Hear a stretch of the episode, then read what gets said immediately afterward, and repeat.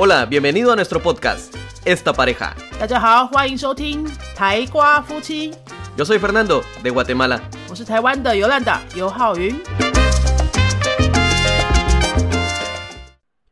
Hola a todos, yo soy Fernando, esta vez estoy yo solo. Sí, esta vez el podcast será solamente en español. La semana pasada Yolanda habló acerca de lo que es la vida de una maestra de idiomas. Esta vez voy a dar mi punto de vista desde el punto de vista de un extranjero. Al principio cuando empecé a dar clase de español recuerdo que una maestra, de hecho fue una maestra taiwanesa, maestra de chino, me dijo, Oh, este trabajo para ti ha de ser muy relajado, es muy fácil para ti. Le pregunté, ¿y por qué cree usted eso? Me dijo, porque tú eres, eh, tú eres nativo hablante, entonces para ti es fácil enseñar español. En ese caso entonces la vi un momento y le dije, entonces enseñar chino para usted es súper fácil, porque es su idioma. Es un trabajo súper fácil para usted, ¿verdad? Y ella me dijo, no, ¿cómo crees? Yo tengo que preparar mis clases, los alumnos no van a entender la cultura, tengo que preparar, tengo que estudiar para saber cómo explicarles de forma que ellos entiendan.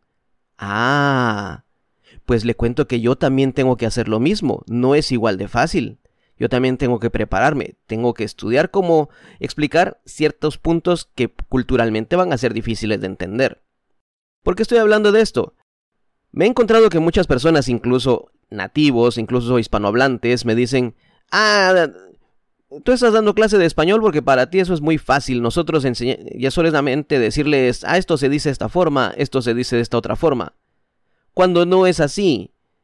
Nosotros los que damos clase de un idioma que es nuestro propio idioma, damos por sentado algunas cosas porque así las aprendimos y pensamos que todo el mundo las va a entender de esa forma supuestamente lógica.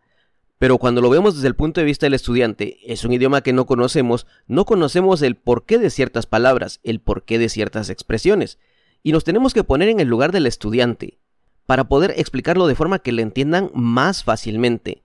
No es solo decir, pero es que esto así se dice, y ya es así. No, hay que explicar un porqué. De hecho, cuando nosotros estudiamos un idioma extranjero, nos gusta que nos expliquen y por qué se dice de esa forma. Bueno, de igual forma, entonces un consejo para todos mis compañeros maestros que son nativos, que enseñan su propio idioma. Recuerden, tenemos que pensar desde el punto de vista del estudiante. No solamente decir, nosotros lo decimos así y punto, siempre se ha dicho así, es natural, es lógico. No, para ellos no lo es. Imagina si estuvieras estudiando un idioma que no es el tuyo. Te gustaría saber todo, y hay quienes empiezan a preguntar palabra por palabra qué significa cuando los que nos dedicamos a esta profesión sabemos de que palabra por palabra no se va a entender un idioma. Hay que entenderlo concepto por concepto, o frase por frase, expresión por expresión, para que le dé sentido a un todo. Sin embargo, hay algunas personas que en verdad creen que porque pueden hablar un idioma lo pueden enseñar. Son dos cosas muy diferentes. Realmente, entiendan, son dos cosas muy diferentes. A mí me tocó estudiar libros de gramática. Sí, tuve que leer los libros de gramática. Yo sé hablar usando subjuntivos. Todos sabemos usar hablando subjuntivos. Pero no sabemos explicar cuándo se usa. El explicar cuándo se usa, en qué situaciones se usa, cuándo se combina con un indicativo o con un condicional, no sabemos explicarlo. Hay que entenderlo, hay que estudiar caso por caso, hay que prepararse. Mis respetos para todas estas personas que se dedican cuatro años de universidad, dos años de maestría y cuatro o más años de un doctorado para entrar en detalles de cómo se explica un idioma o de cómo estudiar un idioma. Ahora, si bien es cierto, muchas personas han logrado obtener una maestría, un doctorado, tienen puestos en universidades, tienen puestos en diferentes lugares, pero nunca han dado clase.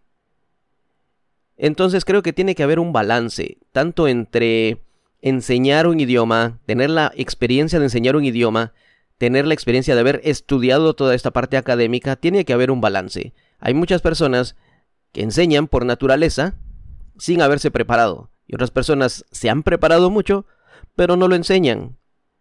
No me parece justo. No me parece justo para el estudiante, porque entonces él con quién va a estudiar. Él quiere aprender la forma correcta, pero el maestro no está preparado.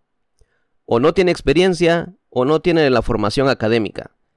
Entonces nos toca a nosotros, los que no hemos tenido esa oportunidad o los que no buscamos es- estudiar español como una carrera universitaria o una maestría, tomar los libros y a paso a paso empezar a estudiar la gramática, por qué se dice de esta forma, por qué usamos de esta otra forma.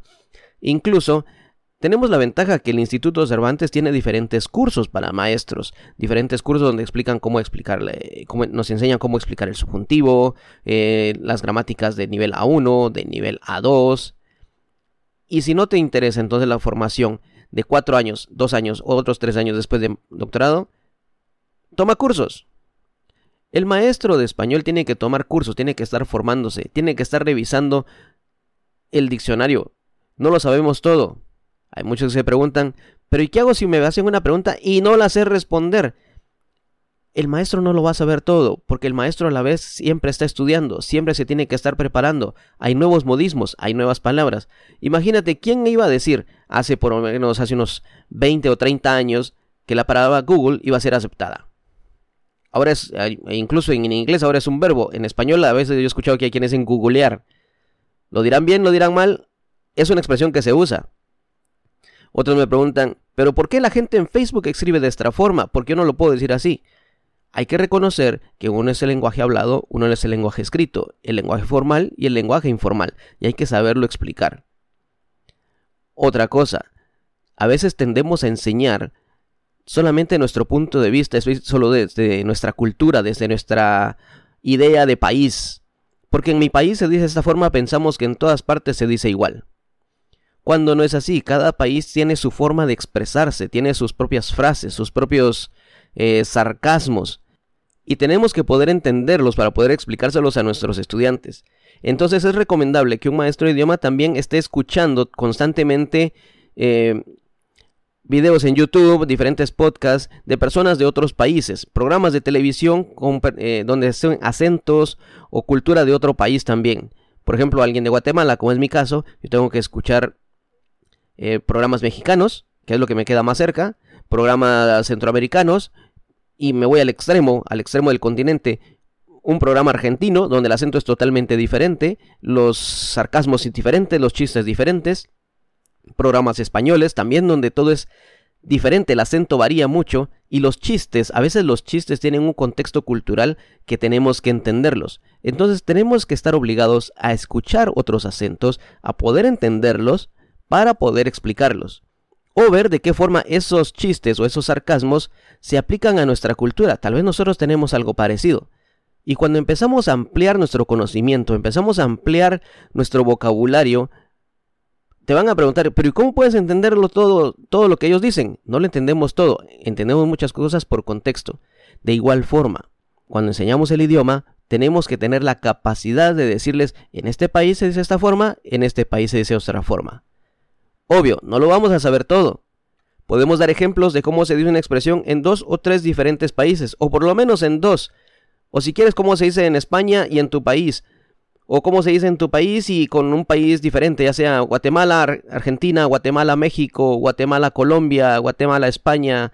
Pongo Guatemala porque soy de Guatemala en este ejemplo. Pero puedes usar tu propio país. Recuerda, esto va a enriquecer tu clase. Los alumnos te van a ver de otra forma saben que van a estar ganando no solamente el idioma, sino también la cultura. Te va a abrir las puertas, va a ser diferente todo. Tu nombre, tu marca personal como maestro va a cambiar. Y por supuesto, cuando hablemos de cómo se dice en otro país, no lo hagas con una forma despectiva. Hazlo como que estás compartiendo una información para abrirle los ojos y los horizontes a los estudiantes. Diles, en Guatemala decimos de esta forma, pero en España se dice allá. Sin embargo, a veces podemos entender, entendemos por contexto, y vas a sacarles un wow a los alumnos. Recuerda, la vida de un maestro de idiomas no solamente es pararse y hablar, no solamente es pararse y compartir tu experiencia, es prepararte, hay un trabajo previo, lee materiales, los materiales que vas a encontrar muchas veces no son de tu país o no van de acuerdo a tu cultura, mas sin embargo los tienes que poder enseñar, no porque sea obligatorio enseñarlos de esa forma, sino porque es enriquecedor enseñar dos diferentes puntos de vista. Usa el material, dile, mire, el, libro dice esto, en este país se dice de esta forma, pero en otros países se dice de otra forma. De esta forma no estás denigrando un material, lo estás enriqueciendo, dale tu toque personal. La vida de un maestro de idiomas es estar aprendiendo siempre, mantenerse actualizado siempre. Cada día hay nuevas palabras, nuevas expresiones que vienen por algo cultural, algún hecho de noticia, alguna alguna música nueva y siempre van a haber nuevas expresiones a las cuales hay que mantenerse al día. Esto ha sido todo por hoy. Yo soy Fernando. Adiós. te ha gustado nuestro podcast, regálanos 5 estrellas y un comentario. 如果你喜欢我们的节目的话呢，请到评论的地方给我们一个五颗星的评论，或是留言给我们。 Recuerda que puedes seguirnos en nuestras redes sociales, Facebook y YouTube. 也提醒大家可以到脸书搜寻我们的云飞粉丝页，或是到 YouTube 搜寻我们的云飞语言的教学频道，有很多西班牙语的教学影片哦。 Nosotros somos la Escuela de Idiomas Yunfei y este canal es Esta Pareja. Adiós. Bye bye.